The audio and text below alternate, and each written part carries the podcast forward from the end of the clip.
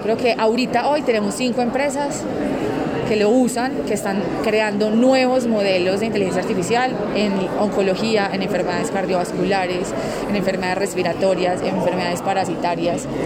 Y esto genera demasiado valor porque a medida que más se, se crean modelos con nuestra tecnología, se vuelve mucho más robusto nuestra tecnología para empezar a implementar crear otros algoritmos. Este año vamos a estar presentes en UK, muy importante, ya tenemos un contrato grande ya, en España también ya se está desplegando. Y nuestro foco principal es que los modelos que se empiecen a generar en estos países se puedan desplegar no solo en Colombia, sino en muchas otras zonas donde no hay acceso. Entonces eso es como algo que estamos viendo y obviamente en Colombia.